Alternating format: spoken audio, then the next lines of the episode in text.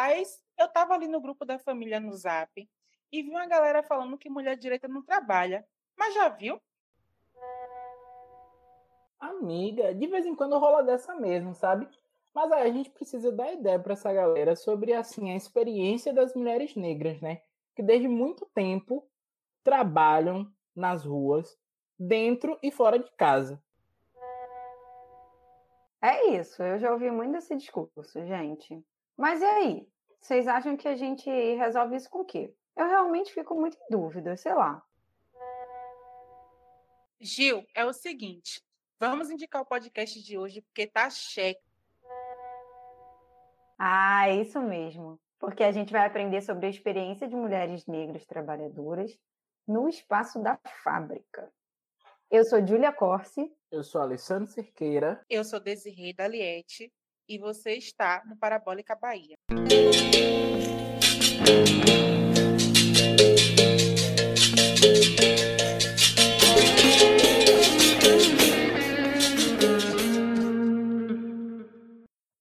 Olá, aqui é o Parabólica Bahia e hoje a gente tem prazer de conversar com Carlos. Mas a gente precisa saber quem é Carlos. Então, primeiro, Carlos, diga de onde você veio, quais são os seus interesses, onde você nasceu, né, sua vida pessoal, questões mais acadêmicas, mas não deixe de falar de questões políticas e tudo misturado aí não. E a gente já deixa bem evidente aqui que é um prazerzão conversar com você e acho que vai ser bastante bacana esse contato. A bola tá contigo, Carlos. Olá a todas e todas. Eu que agradeço o convite né, do podcast Parabólica, salve aí os ouvintes. Eu sou historiador de formação, né, tenho uma graduação em licenciatura em História pela UFRB, também possuo pós-graduação em especialização em História da Bahia pela UFES, tenho mestrado pela UFBA em História Social e atualmente eu sou doutorando né, do programa de História da Unicamp. Eu sou do Recôncavo, nasci na cidade de Castro Alves, morei alguns anos em Cruz das Almas e também morei em Muritiba, né? Quando comecei a fazer a graduação, passei a morar em Muritiba, que é uma cidade bem próxima de Cachoeira e São Félix, o que me deixou inclusive próximo também dos meus objetos de pesquisa. Fora da academia, eu sou guitarrista, toco numa banda de rock psicodélico chamada Esquizofrenética. Também sou militante pelo Fórum Anarquista Especificista da Bahia. Né? Desde 2013 a gente vem construindo o anarquismo aqui na Bahia, através do, do, do fórum. É isso eu acho. E diga aí pra gente, assim, rapidamente sobre o tema da sua dissertação, recorte e atuação profissional pra galera aí. Enfim, o nosso podcast é acadêmico para não acadêmicos e interessa muito que você conte disso pra gente, para depois a gente entrar de fato no, no tema de sua dissertação. Mas, mas diga o nome dela. Bem, a minha dissertação se chama Operárias Negras, Lutas, Controle Patronal nas Empresas Companhia de Charutos Dânima e a Costa Penencia entre 1910 até 1950. Meus temas de pesquisa é sobretudo mundos do trabalho, relações de gênero, relações raciais, recôncavo da Bahia. E eu acho que meu principal trabalho é, de fato, a dissertação. Ela tem dois textos anteriores, né, duas monografias, uma que eu defendi na graduação e a outra que eu defendi na especialização, mas eu acho que a dissertação é quando eu consigo realmente aprofundar a questão dos temas, né, das lutas de classe. O título da sua dissertação foi uma escolha para demarcar um lugar na historiografia para essas operárias negras. Então, quem são essas operárias? E você também menciona, ao longo da sua dissertação, o controle patronal, sobretudo no intuito de extrair o maior valor possível do trabalho delas. Quais foram as formas de controle impostas a essas mulheres? Como é que você desvenda isso na sua dissertação? Bem, o título Operárias Negras me veio de uma provocação. A princípio, em uma dessas bancas da vida, alguém me questionou se essas mulheres seriam ou não operárias. E aí eu tive que repensar né, profundamente o que seria ser operária.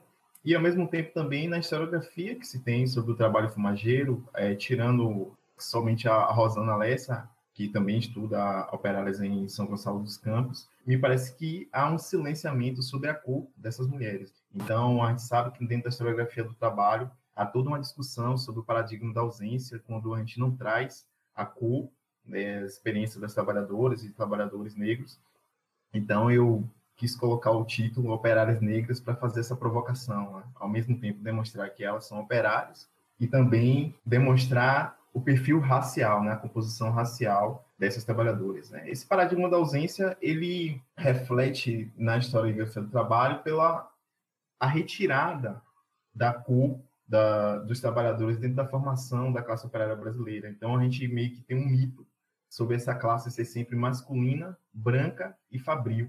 Né? Quando a gente pensa em classe trabalhadora, me parece que essa imagem do italiano, né? Estou falando aqui da Primeira República, a imagem do italiano, do, do imigrante, vem à nossa mente. E a historiografia tem, tem sido pujante né, para demonstrar que, pós o processo de escravidão, né, pós o do regime escravista, a reorganização do trabalho no Brasil teve também o uso da força de trabalho de homens e mulheres negras, né? Que esses homens e mulheres negras não podem ser reduzidos a apenas vadios ou, ou, ou subempregos, mas que eles também compunham essa classe trabalhadora brasileira. A questão do controle, é, para mim, sempre foi uma inspiração né, para pensar os mundos do trabalho. Eu estou escrevendo aí, de certa forma, fora de uma historiografia que tem pensado o mundo do trabalho a partir da luta por direitos, da cidadania. Eu estou pensando que o capitalismo institui né, formas de controle do trabalho para arrancar das trabalhadoras mais valor e a estação de mais valor e que essas trabalhadoras elas acabam criando lutas de disputa contra esse tipo de controle patronal. O professor Gino da UFBA, no processo de qualificação, ele tinha sugerido que o título fosse Lutas Operárias e Controle Patronal. Né? Eu fiz uma adaptação para que ficasse Operárias Negras e, e Controle Patronal. O perfil social dessas trabalhadoras é, sobretudo, de mulheres, de mulheres negras. A gente está falando de uma região onde predominou é, uma grande população escravizada e afrodescendente, né? uma das maiores do país, que é o Recôncavo Baiano. Essas mulheres são filhas ou elas mesmas tiveram tanto uma experiência no cativeiro da escravidão, como também participaram desse recrutamento da força de trabalho pelas empresas estrangeiras dentro do Recôncavo. Então, a gente tem um perfil aí de mulheres negras, majoritariamente mulheres negras, e, sobretudo, é, trabalhadores nacionais. Né? No Recôncavo não houve aquele processo de imigração. E, por si só, o objeto já demonstra uma, uma contradição com aquela imagem clássica que a gente tem do mundo do trabalho. Né? A gente está falando aqui de um setor onde se predominou mulheres negras no trabalho direto com charutos e cigarrilhos. Carlos, a gente sabe o quanto que é difícil, né, e portanto precioso encontrar registros fotográficos que vão documentar determinados aspectos do nosso objeto. E no seu caso, você encontrou fotos que documentam o cotidiano né, dessa população trabalhadora no período que você estuda. E aí a gente queria saber como que você articula as categorias de raça e gênero através de uma interpretação das fontes fotográficas, né, da iconografia. Bem, eu trabalhei com duas, dois tipos de fotografias. Primeiro, a fotografia das fichas. É, foi através das fichas que eu consegui alcançar, por exemplo, a composição social das trabalhadoras. Eu analisei 1.511 fichas de trabalhadores. Nem todas fichas tinham fotos, mas muitas delas tinham, então deu para a gente fazer uma, uma espécie de interpretação dessas fotografias. E as fotografias foram fundamentais para que eu pudesse transgredir o silêncio institucional das empresas sobre a questão racial. Então, as fotos me permitiram, por exemplo, a manipulação e também a identificação da cor das operárias. Né? Então, eu explico, né, durante o corpo da dissertação, que essas categorias que eu usei, por exemplo, pretos e pardos, não, é, não são categorias que brotam da fonte, mas são categorias que são identificadas por mim. Né? Então, tem todo o constrangimento é, desse tipo de, de identificação. Ao mesmo tempo, eu usei uma noção de negros e negras que abarca tanto pretos e pardos, entendendo que pretos e pardos têm uma experiência em comum é, diante dos processos de racismo e de hierarquia racial ali no pós-abolição, para que eu pudesse organizar analiticamente essa presença negra né, das operárias dentro das manufaturas de fundo. Um segundo tipo de fotografia foram aquelas que as empresas tiravam né, fotos de sessões do trabalho dentro das manufaturas, e isso me permitiu é, fazer uma interpretação de uma narrativa fotográfica, né, que era ilustrativa, por exemplo, das hierarquias de gênero, organizavam é, a, os processos de trabalho dentro das manufaturas. Com isso, eu quero dizer que, por exemplo, é, muitas das fotografias que eu vi, as mulheres sempre estão é, manufaturando, né, ela, é, confeccionando charuto de cigarrilha sentadas. Os homens sempre estão em pé, principalmente uma figura que sempre é central e centralizada nessas fotos pelo fotógrafo, que é a figura do mestre, a observar o trabalho e fiscalizar ali o trabalho das operárias. Muitas dessas fotos também eu pude desfrutar, por exemplo, de perceber como é que essas mulheres encaravam essas fotos também. Né? Muitas delas fazem uma expressão extremamente sisuda diante da, da fotografia, o que demonstra que, embora estivessem ali, né, através da, da disciplina, né, com certeza do patrão que pediu para que tirasse aquelas fotos, mas elas também fizeram questão de demonstrar uma postura aí que, para mim, é muito significante. Em uma foto específica, por exemplo, algumas mulheres fazem até pose, né, colocando a mão na cintura, demonstrando algum tipo de, de deboche, algum tipo de ironia, né? E as fotografias me permitiram esse tipo de, de transgressão, né? Para além daquela fonte escrita, tradicional, onde eu não conseguiria, por exemplo, alcançar esse tipo de, de dados.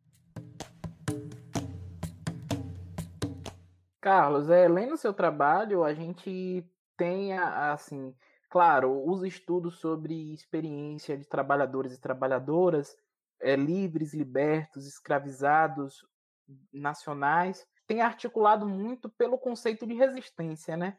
Que é um conceito que tem ganhado muitas ruas e a galera aí que está ouvindo a gente com certeza já deve ter usado em vários contextos e a, a população negra brasileira resiste sob diversas formas. Mas aí você bota, você joga uma outra coisa no seu texto. É, você poderia dizer como você chegou, né? Como você construiu a definição de crítica prática que as, as suas operárias negras é, criaram lá no Recôncavo da Bahia, lá não, no aqui no Recôncavo, porque eu também estou no Recôncavo da Bahia. Falo daqui. Pois bem, me diga aí, de, de, assim, como você chega a essa noção de crítica prática? Daqui do Recôncavo, né? Eu, eu falo hoje de Salvador, mas meu coração está lá no Recôncavo, com certeza. A noção de crítica prática foi inspirada por um filósofo, Cornelius Castoriadis. Né? Cornelius é um marxista heterodoxo ou autonomista, a gente pode entendê-lo melhor como autonomista. Quando eu passei a ler sobre o que ele falava, e ele fala também em resistência, mas quando ele traz a, o conceito de crítica prática, é, me pareceu mais útil para pensar que essas formas de lutas, que eu chamo de lutas implícitas ou lutas latentes, lutas silenciosas, que são lutas cotidianas, né, dentro do, do, do da disputa ali do, ou da gestão do trabalho no chão de fábrica. A crítica prática seria a melhor maneira de falar desses processos como ação das trabalhadoras e não como reação ao modelo de produção. Eu, embora use a palavra resistência né, durante o texto, mas eu dei a ênfase é, à ideia de crítica prática para fugir né, ideia da reação e pensar mais um processo de interação, né? E essa interação não significa negociação, não, é? Significa, na verdade, um processo de disputa, que é um devido dentro do, da, do trabalho, entre as disputas entre patrões e operários. Eu queria dar exemplos né, de crítica prática dessas operárias, para que a gente tenha nítido do, do que eu estou falando. É o caso da formação dessas empresas de um aparelho burocrático da produção. Isso é interessante também, esse conceito, porque a ideia de aparelho burocrático da direção é uma formação de uma gerência do trabalho, de uma cúpula que tenta a, a, todo momento manter o planejamento e as concepções do trabalho, de como se deve trabalhar a partir dela, né? Por outro lado, você tem é, trabalhadoras que estão dispostas apenas como executoras. Nessa formação desse aparelho de direção, a gente tem é, mulheres negras trabalhando, tentando recuperar essa gestão do trabalho. Então, portanto, é isso que eu estou entendendo como luta de classes. Né? E aí, nesse processo, há várias maneiras de luta de classe, há várias maneiras de se resistir, né, de fazer-se a crítica a esse modelo de produção, que eu encontrei, por exemplo, nos conflitos entre operários e mestres. E aí, um, talvez um ponto polêmico, porque eu não estou pensando nesses mestres como trabalhadores. Para mim, esses mestres são uma terceira classe capitalista, e isso significa que por mais que eles recebam salários, mas o salário desses mestres fazem parte da fatia de extração de mais valor do trabalho alheio. Né? Então, não existe um trabalho em si do mestre, a não ser o controle da força de trabalho. Esses termos não são só teóricos da minha parte. As operárias vão reconhecer esses mestres como algozes delas, né? e vão fazer uma série de é, denúncias, de bater uma série de conflitos em torno dos mestres e das operárias. Isso, por exemplo, é uma maneira de crítica prática. Surrupiar folhas, o furto das folhas de fumo, de charutos, também pensei como uma crítica prática, no momento em que você retira dos patrões né, a posse da matéria-prima, subvertendo as normas das empresas. A gente tem também um processo de indisciplina que é, a gente pode interpretar de várias maneiras, mas eu também interpretei como crítica prática, que é a negação da forma como o aparelho de direção pensou o trabalho. E essas formas de disciplinas têm uma série de referências dentro da categoria de raça, no sentido sociocultural, né, do repertório sociocultural de luta, que é um, é um caso que eu analiso onde as operárias dão santo dentro do sistema fabril, né? E, e, quando elas dão santo, não é uma só que dá, uma dá, a outra dá também, aí causa aquela paralisação da produção, tanto que, para reverter isso, as empresas tiveram que criar normas, né, proibindo que as operárias, por exemplo, dessem santo dentro do ambiente fabril. Então, tudo isso eu achei de uma criatividade muito é, interessante para pensar que é, há ali um processo de luta de classes esquematizado de várias maneiras.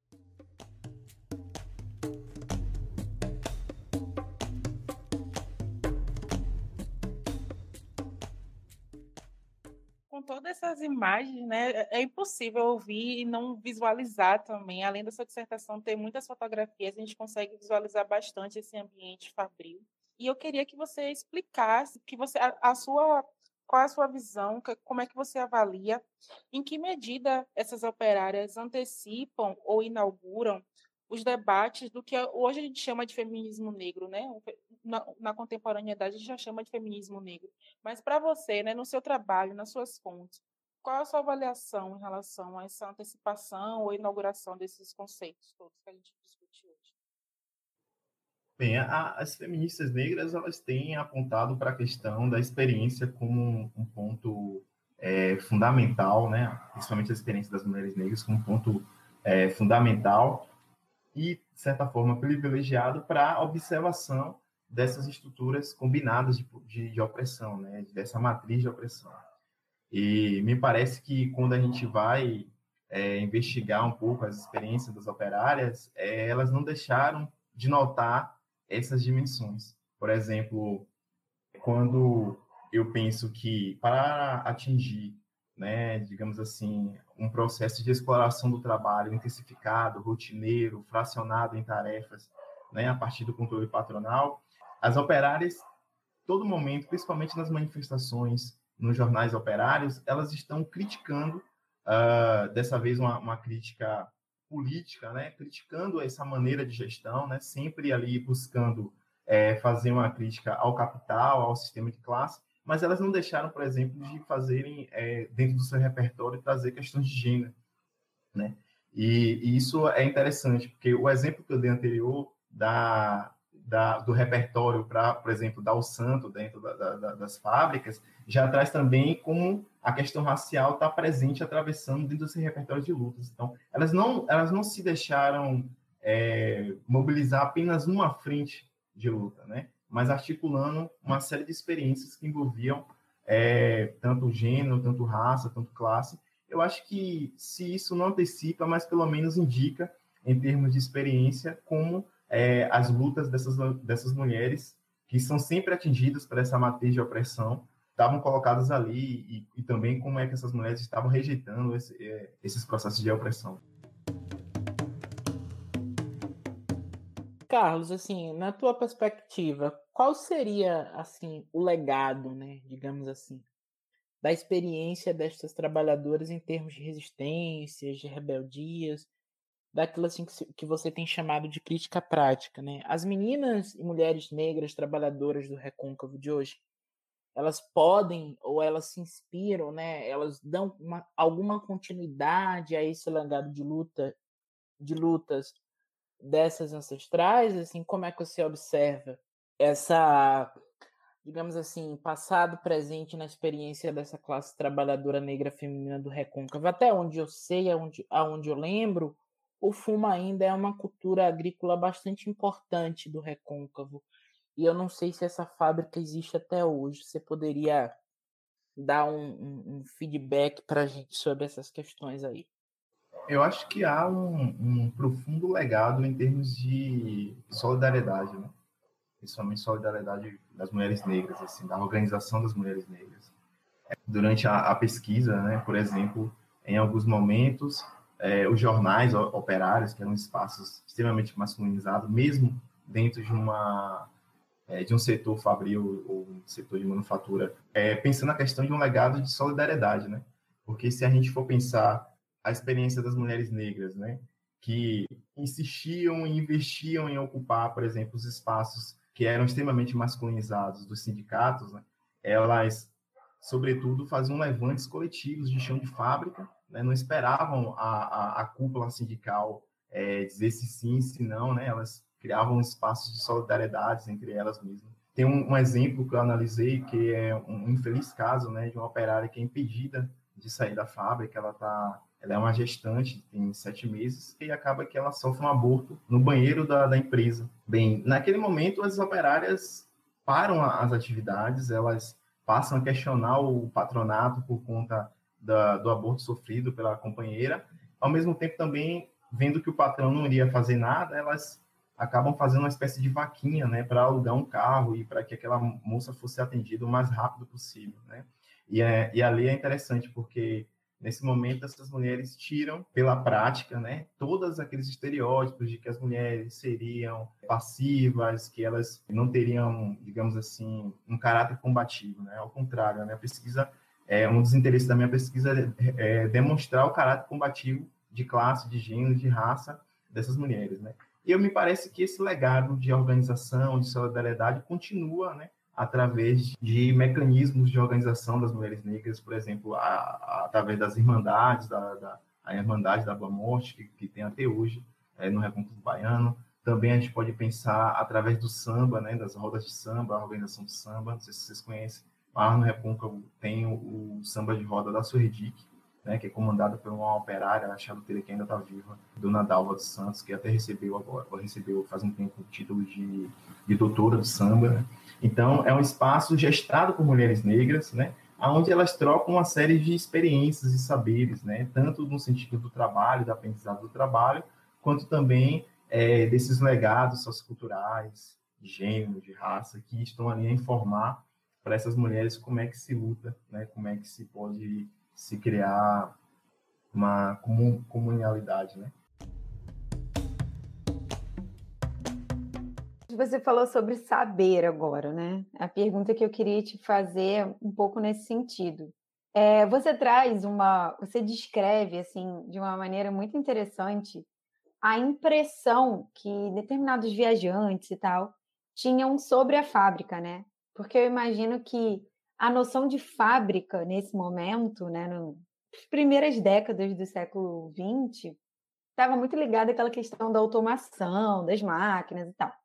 E a, a fábrica de charutos e cigarrilha, né, a atividade de produzir charutos e cigarrilhas, é, você mostra que era uma coisa extremamente manual. Inclusive, eu fico pensando se as mulheres não eram maioria nessa, nessas fábricas, né? Eu já ouvi alguma coisa, algumas coisas nesse sentido, mas eu não sei, por conta da questão das mãos em geral serem menores e delas terem mais habilidade com a questão né, dos dedos e tal.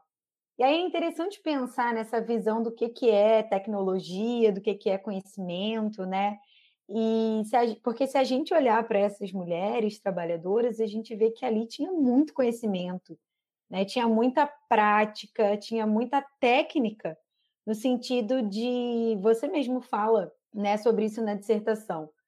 É, então, eu, o que eu queria te perguntar é é, qual que você acha que foi o impacto dessa associação né, entre conhecimento, tecnologia fabril e progresso, nessa ideia de progresso que também estava muito ligada a isso, na desvalorização simbólica né, e prática da, do conhecimento, da expertise dessas trabalhadoras? esse, Julian, é um argumento muito caro para mim, porque vai me permitir, por exemplo, falar uma coisa interessante agora. Fábricas não eram, né? não eram fábricas no sentido autom automatizado. Para quem não sabe, o mercado de charutos, né, para quem consome charutos, o ideal é que esses charutos sejam feitos de maneira manual. Então, se o charuto passar por algum tipo de processo automatizado, por exemplo, o mercado consumidor não iria querer consumir. Então, existe uma espécie de fetiche em torno da manufatura dos charutos, né? Então, eu, mas assim, o fato de ser manual, a gente não pode confundir com trabalho artesanal, porque nas manufaturas é, foi justamente um processo de proletarização. Isso significa que o ato de fazer charuto foi fracionado, foi fragmentado, né, para que o saber das operárias pudesse ser controlado de alguma maneira pelo patronato fumageiro, mas sem deixar que esse saber prático fosse levado embora. Então, por exemplo, se fosse um trabalho artesanal, a, a operária teria o controle do início ao fim da toda a produção, da quantidade quanto se produz. Então, o sistema de manufatura é um sistema, é um planejamento divisório das tarefas, né, dos quais se opera ali uma facilitação para a extração de mais valor, que é a produção de mercadorias para além da, da capacidade individual de uma operária só. Então, cada operária fazia uma parte do charuto. Então, em termos práticos, o saber foi fundamental para essas manufaturas conseguirem, por exemplo, serem as maiores manufaturas do Brasil, conseguirem exportar é, para a Alemanha os charutos brasileiros, que lá na Alemanha era o principal centro charuteiro e, os charutos brasileiros eram reconhecidos lá, né? Inclusive, até em termos de literatura, a gente pode encontrar na literatura alemã referências aos charutos de São Félix da Bahia.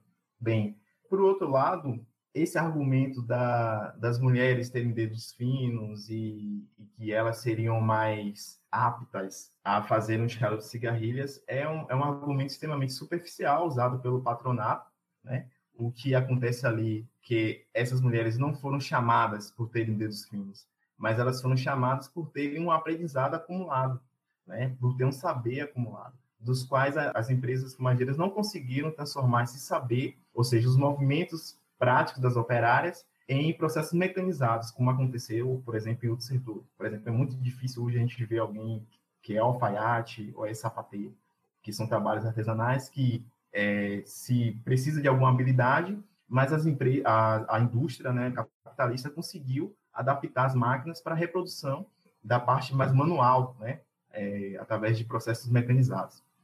Então, é, no Recôncavo da Bahia, a gente vai é, perceber que dentro do capitalismo há processos que são é, nem sempre vão nessa linha né, do, é, mais tecnológica e tudo mais, então o trabalho manual ali foi predominante. Bem, mas a literatura, por exemplo, de outros viajantes e jornais continuavam a dizer que os dedos finos das mulheres era o que era fundamental, o que me pareceu ser bastante falso, né? Quando a gente vai investigar, pelo menos, processo, os processos de trabalho. Mas essa literatura é interessante porque ela vai trazer um outro tema que para mim estava subsumido, né, até um momento assim, finalzinho da pesquisa, que era como a identidade marginalizada, as identidades marginalizadas, na dissertação vou chamar de da racialização do gênero, ou seja, a identidade de mulher negra, e aí pensando que as mulheres negras dentro de um processo maior, né, mais de longo prazo, elas ou não têm gênero, né, dentro do processo de colonização, ou elas não têm gênero, ou elas são hipersexualizadas, né? Então foi justamente isso que eu encontrei dentro das manufaturas, né?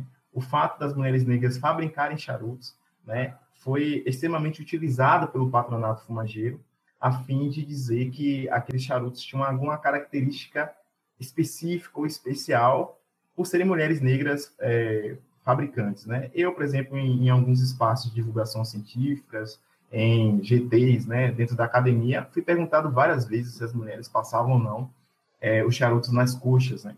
E aí, claro que é uma pergunta extremamente sexista, pensando que é, se era possível se fazer charuto dessa forma. E eu falava que, pelo menos na minha pesquisa, eu não encontrei isso, e isso é um resquício de um processo de sexualização dessas mulheres, né?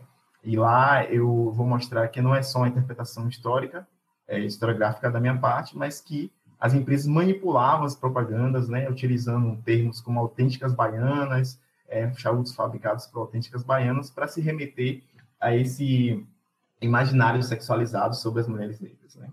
Aí, sim, do ponto de vista simbólico, era extremamente desvalorizado. Carlos, deixa eu te perguntar uma coisa. Eu trabalhei no doutorado com história da psiquiatria. E aí eu estudei uma doença específica e eu percebi que, apesar de homens operários serem diagnosticados com a doença, mulheres operárias eu não encontrei nenhuma.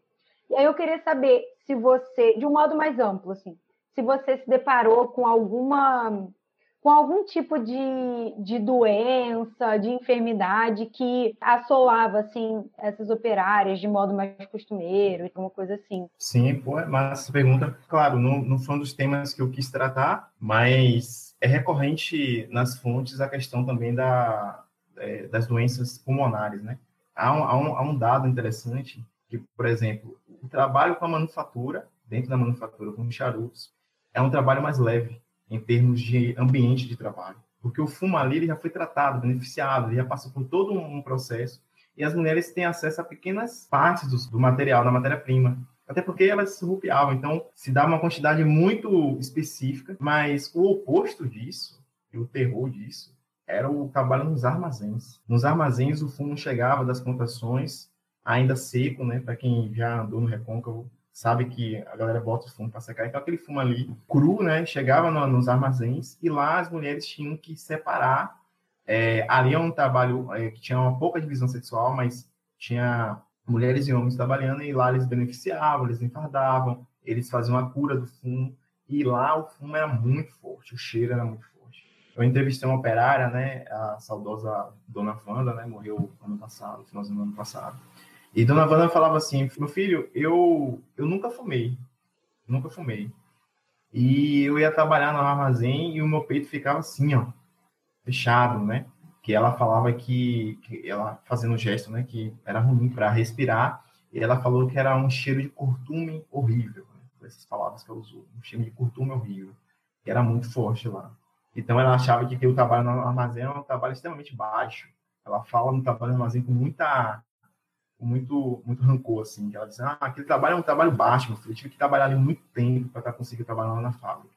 De outra forma, os trabalhos também que acometem é, esforço repetitivo, né, no caso das mãos, também entre as mulheres, lé, é, tendinites, não, não trabalhei isso na pesquisa, mas, por exemplo, tanto a Dânima quanto a Surdi, que a Surdi que é uma outra empresa, tinha uma sede lá em Maragogi, uma cidade também próxima, São Félix, elas tinham um centro médico para cuidar das operárias, né? Então tinha esse, esse centro médico e tinha as enfermidades lá.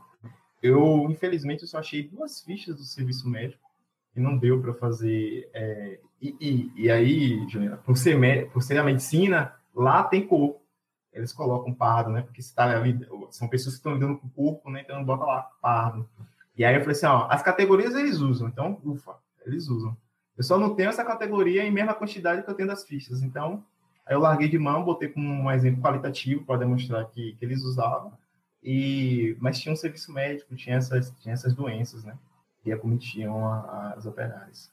E seria interessante olhar o, a documentação do INPS, do IAPI, IAPI, dos caixas de pensão porque lá eu notei pelas fichas que há uma série de pedidos também de, de doença e, e, tudo mais. E aí tem uma comparação interessante entre gênero, né? Porque os homens são os mais que, que têm acidentes de trabalho nas manufaturas. Embora encontrei mulheres que tiveram acidente de trabalho, eu queria ter analisado isso também, mas não deu. Os homens têm uma série de acidentes. Inclusive, tem um cara que tem talvez uns 15 acidentes na ficha dele, assim. A ficha acabou e a pessoa começou a notar no lado os acidentes, acidentes nas mãos, principalmente nas mãos provavelmente pelo uso da prensa, um mau uso da prensa.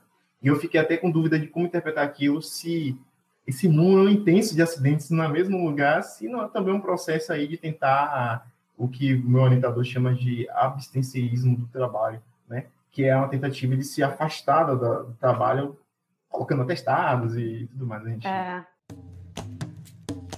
Carlos, a gente também quer saber como é que foi esse seu encontro com as fontes, né? A gente sabe que o trabalho do historiador está muito ligado com as fontes, a interpretação das fontes. Você utiliza fontes com fotografia, né? A fonte fotográfica, isso é muito importante. Especialmente para mim, eu sou muito ligada às fotos, porque para mim é muito valioso ter esses registros. Explique um pouco mais, né? Como é que foi essa descoberta, como é que você utiliza, onde é que você encaixa aqui e ali. Além das, das fotos também, o que é que você utilizou mais no seu trabalho? Bem, eu acho que é para pesquisar né, é, experiências de pessoas subalternizadas, a gente precisa é, dar o pulo do gato, né? História social, estudar pessoas que não produziram suas próprias fontes, né? É muito difícil. Então, eu tô, eu tô precisando num período recuado, de 1910 a 1950. Embora tenha feito algum percurso sobre história oral, eu percebi que não daria conta, é, por exemplo, utilizar a história oral para esse período tão recuado. Então, eu fiz uso de múltiplas fontes, né? Desde literatura, livros de memorialistas, fotografias, correspondência das empresas, é, jornais operários, jornais locais, jornais também a nível nacional. O encontro das fontes, né, é, aconteceu de maneira bem inusitada, porque quando eu comecei a pesquisar as fumageiras, eu não queria pesquisar as fumageiras logo de cara. Na verdade, nem passava pela minha cabeça. Eu já tinha tido dois objetos de TCC na graduação, tinha largado mão desses dois por conta uma série de coisas, e eu queria pesquisar o anarquismo na Bahia. E eu sabia que tinha um movimento anarquista na Bahia, ali em 1920, e aí eu fui pesquisar os jornais. Só que quando encontrei esses jornais operários, a primeira coisa que me chamou a atenção foi justamente as operárias denunciando os assédios dos mestres e contramestres. E aquilo ali, para mim, é, foi extremamente significativo, né? Porque eram operárias de Buritiba e de São Félix, né? Então, eu passei a pesquisar mais e mais. Fui no arquivo, a, a princípio encontrei uma ficha, né? Meu orientador me, tinha até me perguntado se eu tinha encontrado fichas de trabalho. Eu falei para ele que sim, ele ficou super animado. Quando ele me perguntou quantas fichas eu tinha encontrado, eu falei que uma só. Aí você, assim, uma ficha só não dá para fazer história social, né? Só tem, só tem um trabalho só. Aí eu falei, não, eu acho que vai ter mais. Aí eu encontrei 1.500, né? E, e a princípio, é, pasmem, mas as fotografias, para mim, era uma questão secundária. Eu não tinha me interessado, eu só estava ali olhando a ficha pela parte escrita dela. Com o tempo, é, as pessoas começaram a me questionar sobre a questão racial, e foi aí que eu tive a ideia de quebrar o silêncio né, da cor através da, das fichas e, e, tudo mais. Assim. As fichas das cenas da, internas das fábricas também foram ímpares nesse sentido, né, como a gente já comentou aqui. Mas tem uma coisa que eu acho que dá um, uma espécie de originalidade à pesquisa, principalmente comparando as outros trabalhos sobre o Reconcurso Fumageiro e sobre a experiência das mulheres, que eram jornais operários. Né? É, a princípio, a gente não tinha é, discurso das operárias, por exemplo, denunciando a violência patronal, é, discutindo a questão da exploração de classe, por mais que ali naqueles jornais operários tenha todo também uma retórica né, muito viciada em termos, ali influenciada por algum tipo de socialismo, comunismo e tudo mais, por mais que essas retóricas sejam viciadas nesse sentido, mas deu para captar, de certa forma, é, alguns dos interesses dessas operárias também. Né? Então, acho que o uso de múltiplas fontes me permitiu, por exemplo, acessar uma série de, é, de dimensões da vida cotidiana das operárias, ao mesmo tempo também que me permitiu criticar o discurso patronal também por exemplo, analisar as propagandas das empresas, foi interessantíssimo. E foi através das propagandas que eu consegui ver a violência simbólica, né, do como aquelas empresas tratavam essas mulheres né, no chão de fábrica, não só pela divisão sexual e racial do trabalho, né, que foi um planejamento divisório que orientou, que fixou as mulheres negras somente no processo de execução, mas também dessa violência mais ampla no sentido do, do, do, do símbolo, dos significados. Né? Eu acho que é um pouco disso.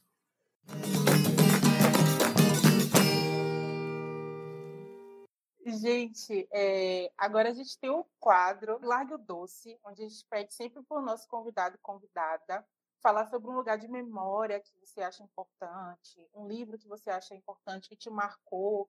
Então, a gente vai pedir para você largar o doce aqui para a gente, contar, né, explanar para os nossos ouvintes agora o que é que você tem para a gente, assim, para indicar para a gente. Bem, né? É, como eu disse para vocês, eu tenho uma vida fora da academia e eu acho que a música é algo para mim fundamental assim para tudo. É, eu escuto para respirar, eu tenho manias com músicas, eu escuto álbuns, é muito difícil estar escutando uma faixa só. É, eu paro para escutar música, não é tipo, vou escutar música para fazer uma faxina, né? Eu paro, boto meus álbuns, escuto, tenho um vinil, então escuto minhas músicas e fico escutando e tudo mais.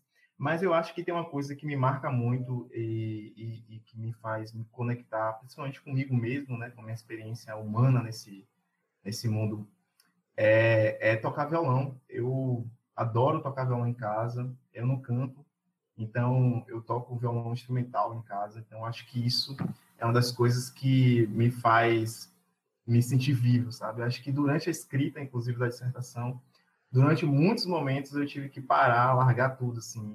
E aí eu ia pro violão, sabia que ele estava ali empoeirado, porque eu não estava estudando mais com tanto vigor. Mas eu sentava e dedilhava e cantava, tocava as minhas próprias músicas, ou então fazia reinterpretações de músicas que eu gosto de escutar.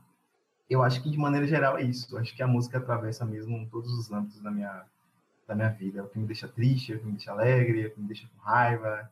É a música. É dos poucos momentos que eu concordo com Nietzsche, né? É, se não fosse a, a música, a humanidade seria um erro. A vida seria um erro. Carlos, a gente já está finalizando, mas antes disso, eu quero que você indique uma música, um som para a gente ouvir, uma coisa que você goste, pode ser autoral, não sei, enfim. Não, eu vou indicar um. É difícil, né? Para mim é extremamente difícil fazer uma escolha, eu admito. Mas tem. Eu acho que gostaria de indicar o álbum inteiro, é... A Tábua de Esmeralda, do Jorge Benjol que é um álbum assim que eu adoro, simplesmente adoro, eu fico escutando ele várias e várias vezes, às vezes eu fico pegando as músicas e tirando e criando versões. Eu acho que é um álbum que diz muito sobre muita coisa é importante para a gente. Esse é um podcast, só não é mais musical porque a gente não tem dinheiro para pagar os direitos autorais. Mas o nome Parabólica Bahia é justamente inspirado no Gilberto Gil, então tem toda essa relação com a música. Muito massa a indicação. Então, Carlos, foi um prazer ouvir. Acho que eu, Gil e Daisy, a gente ficou muito contente desse diálogo. A gente aprendeu bastante. Eu espero que nossas e nossos ouvintes tenham aprendido também e aproveitado esse tempo aqui com a gente. Então é isso, gente. Fiquem ligados no Parabólica Bahia. Não soltem a nossa mão fiquem em casa e tomem vacina quando chegar a idade de vocês, viu? Embora todo mundo vai morrer porque ninguém ficou para semente, que não seja agora de Covid.